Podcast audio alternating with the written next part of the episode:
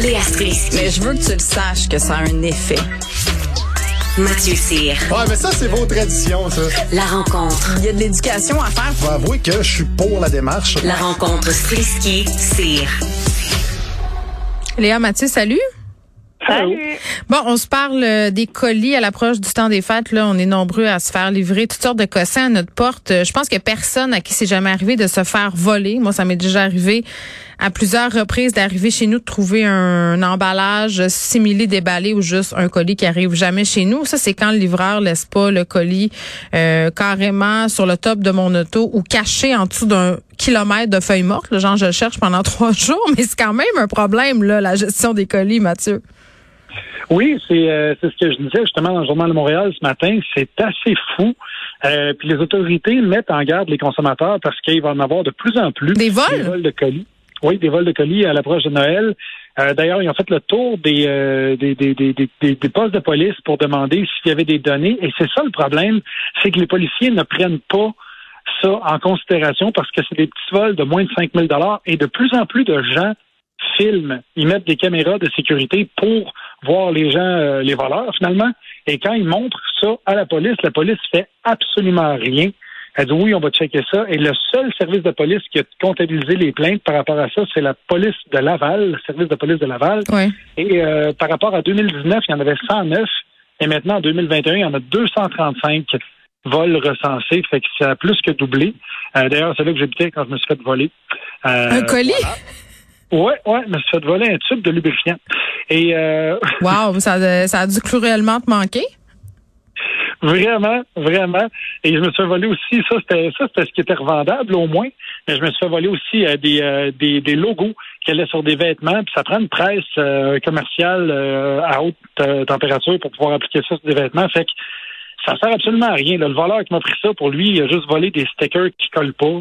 Fait que Toi, ça t'a coûté de l'argent. Puis moi, ça m'a coûté, c'était 550 pièces Eh là là.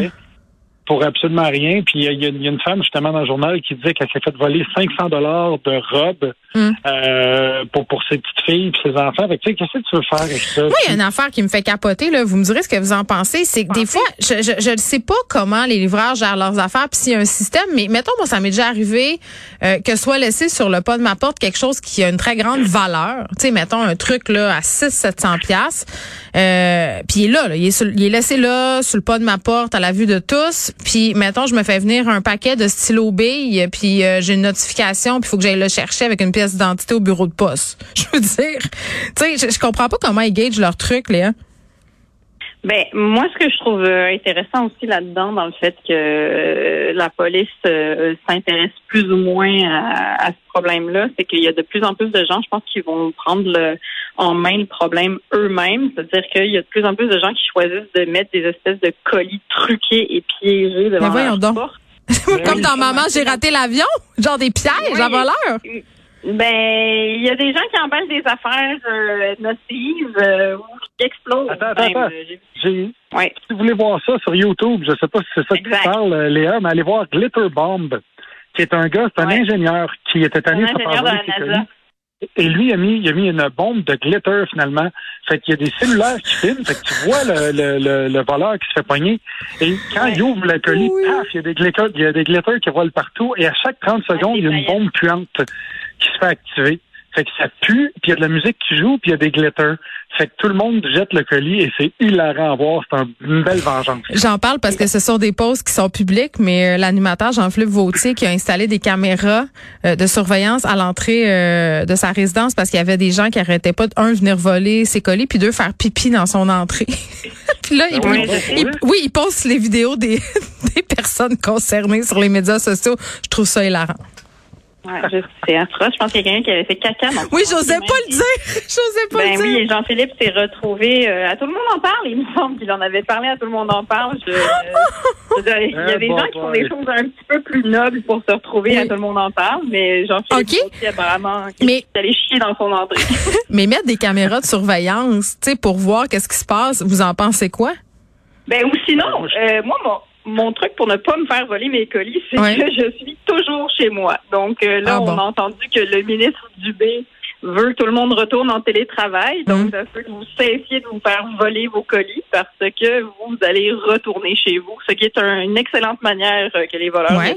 Moi, je connais des livreurs qui sont un peu euh, lâches ces bars, qui vérifient pas qu'il y a quelqu'un, qui font juste euh, mettre un avis ou genre sonner ou peu importe là. Ouais, ben moi, c'est ça. Moi, je suis jamais chez nous. Fait que c'est un problème pour moi. Puis euh, je pense m'équiper, non pas qu'une caméra, mais avec une espèce de truc qui se barre automatiquement quand tu mets une boîte dedans. Fait que quand tu reçois de quoi chez vous, tu as une espèce de grosse boîte aux lettres.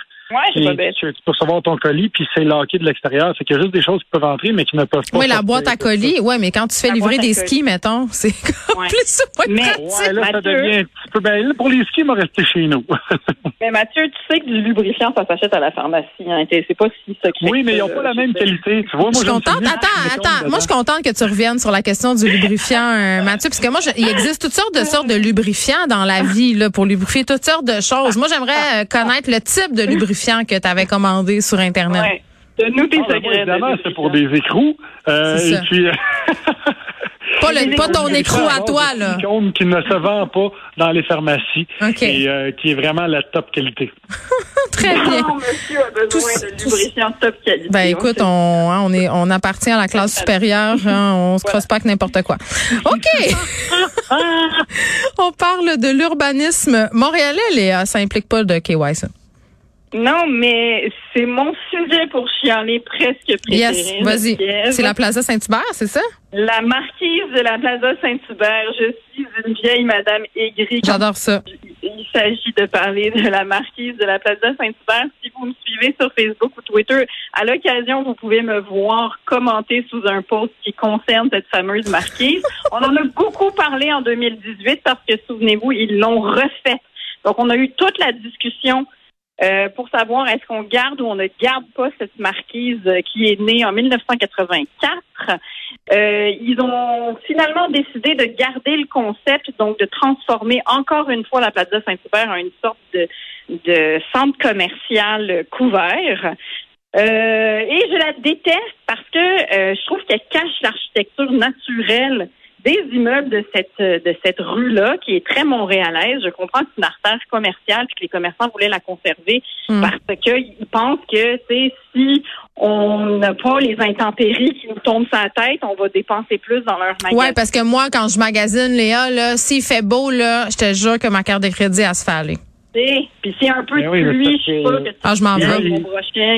Tu sais, le problème, c'est pas les, les boutiques de la, de la, de la Plaza Saint-Hubert qui sont un peu désuètes par moment, là, c'est vraiment la marquise. Tu sais, c'est, c'est Ben ça oui, l'affaire. parce qu'ils vendent des robes de mariée. Déjà, tu peux pas mettre une robe de mariée quand il pleut. Fait qu'il faut que tu aies une marquise au-dessus de comprends. ta tête. Je comprends. Ou sinon, c'est le, le- le Mais- reste des commerces, c'est tous des articles de vapoteurs. Fait que tu veux garder ta petite Non, mais là, pourquoi est-ce qu'on parle de ça? C'est parce que finalement, cette marquise qui est supposée nous protéger contre Mm. les intempéries, elle a coûté 22 millions de dollars. Ben, c'est rien, c'est rien, Euh, voyons. Mhm. Ben Mhm. voilà. Et en plus, c'est que euh, on n'était pas supposé devoir la déneiger et finalement, il se trouve qu'il faut la déneiger. Donc là, la ville a dépensé 90 000 dollars l'année Ah. dernière juste pour la déneiger. Est-ce que c'est les mêmes fait, personnes, est-ce que c'est les mêmes personnes qui ont pensé au coup du troisième lien qui ont, pré- qui ont prévu tout ça? qui ont fait le déménagement, Oui. sûrement, mais parce que c'est ce que c'est une marquise, c'est fragile et délicat, alors il faut y aller doucement quand on la déneige, et donc euh, c'est pour ça que ça coûte aussi cher. Mais là, Il y a des neiges, il y a des neiges avec des bécherelles. C'est ça qui se passe. Avec une cuillère à une soupe. classe pour déneiger la marquise de la rue Saint-Hubert. Mais moi, je trouve que c'est au lieu de faire une marquise, tout ça, il pourrait faire des, des trottoirs chauffants ou des choses qui soient qui seraient plus utiles pour pas qu'on se pète la gueule quand c'est plein de glace. Parce que le pire, c'est que même si une marquise au-dessus de ta tête, les trottoirs peuvent être quand même glacés. Ce qui est incroyable. Ouais, puis là, les personnes âgées se pètent la fiole, puis se cassent une hanche, puis ils peuvent plus aller magasiner. Puis là, l'économie de la plaza s'effondre. Mais on ça. s'entend-tu qu'on se crée, on se crée des problèmes au lieu de s'en sauver. Là? Puis je trouve qu'en urbanisme à Montréal, très souvent, on fait ça, là, puis on y va rarement au, pour euh, faciliter la beauté de la chose, parce que tu sais, on n'a pas peur que ça soit un peu laid si on pense que ça va rapporter plus de cash. Mais là, ça a coûté très cher. C'est pas beau, puis j'ai l'impression que c'est pas efficace. Donc, je trouve ça très montréalais. Je Mais m'excuse. c'est ça. Cher, pas beau, pas efficace, typiquement Montréal. Voici les vraies valeurs de la métropole. Voilà. Merci à vous deux. À demain. À demain. bye.